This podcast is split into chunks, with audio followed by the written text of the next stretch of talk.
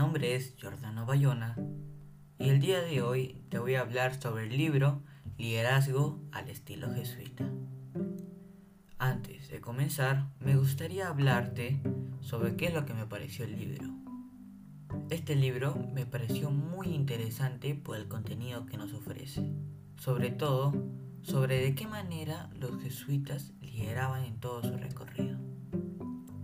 Este libro me ha ayudado mucho para reflexionar en lo personal y de qué manera me puedo convertir en un líder y cómo puedo apoyar al prójimo.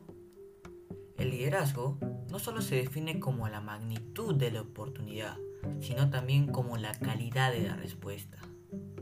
Una frase que me gustó mucho de este libro es que todos somos líderes y dirigimos todo el tiempo. Uno no puede controlar las circunstancias, pero sí cómo responde a ellas.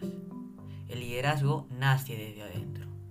Es donde se determina quién soy, así como qué hago.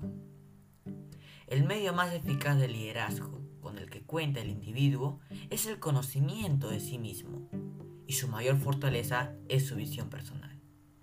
El liderazgo no solo es un acto, es una manera de vivir. El liderazgo no solo es un oficio, sino una función que uno desempeña en el trabajo, o también la vida real del líder.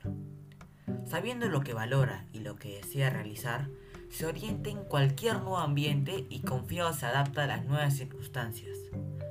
Hacerse líder es un proceso continuo de autodesarrollo.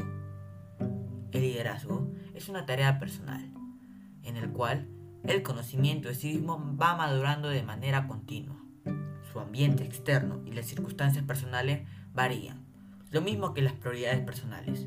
El líder fuerte acoge la oportunidad de seguir aprendiendo acerca de sí mismo y del mundo, y goza con la perspectiva de nuevos descubrimientos e intereses. Para terminar, me gustaría explicar cómo es que uno desempeña su papel de liderazgo, apreciando su dignidad y su potencial, reconociendo sus debilidades y apegos que atajan ese potencial, expresando los valores que sostiene, fijando metas personales y formando un punto de vista sobre el mundo, sobre cuál es su posición, qué busca y cómo se trata con el prójimo.